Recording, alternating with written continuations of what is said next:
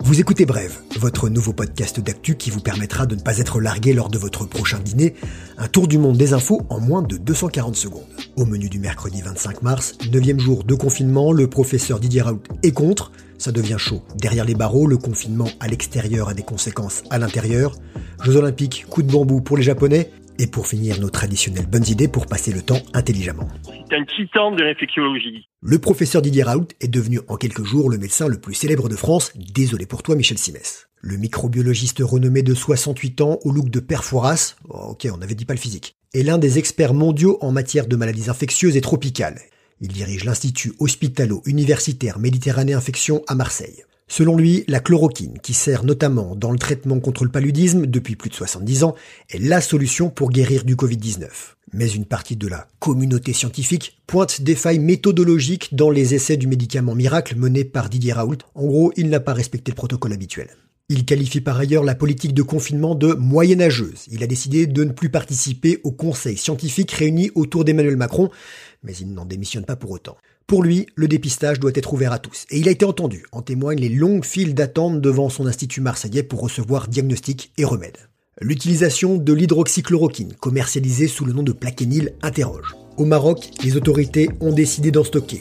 Mais aux États-Unis et ailleurs, on commence à compter les premières victimes par intoxication de l'engouement pour la molécule. Didier Raoult a-t-il oui ou non raison? L'avenir nous le dira s'il y a un avenir.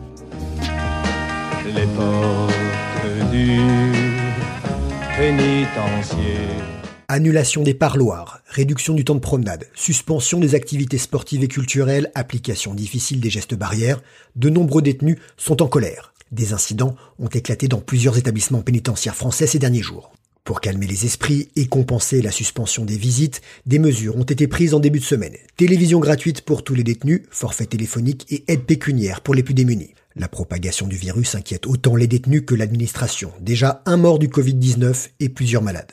Afin d'éviter une crise sanitaire et sécuritaire, le ministère de la Justice veut désengorger les prisons déjà surpeuplées. Environ 5000 détenus en fin de peine vont être libérés. Sont concernés les détenus à deux mois de leur fin de peine qui peuvent justifier d'un logement à leur sortie et qui ont eu un comportement exemplaire.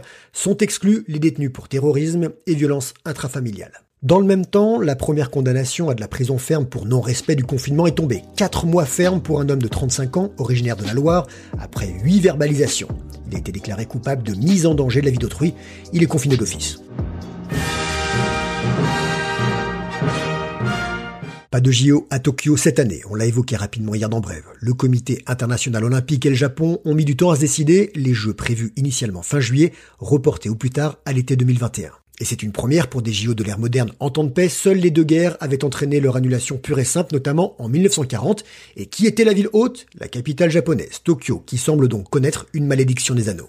Le village olympique, prévu pour accueillir 11 000 athlètes, devait être transformé en appartement de luxe dès la fin de ces Jeux cette année. Des centaines de contrats de vente ont déjà été signés avec pour certains des prix dépassant largement les 1 million d'euros. Casse-tête non pas chinois, mais japonais en vue. Pour de nombreux athlètes, ce report est un crève-cœur, c'est aussi une décision sage.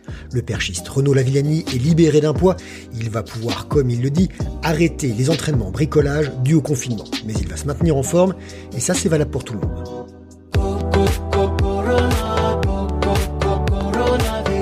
Pour terminer, les bonnes idées de la rédac de Brève pour un confinement heureux. Vous êtes à Paris ou dans sa banlieue proche, vous en avez ras-le-bol de préparer les repas midi et soir ou peur de sortir faire vos courses, et on vous comprend.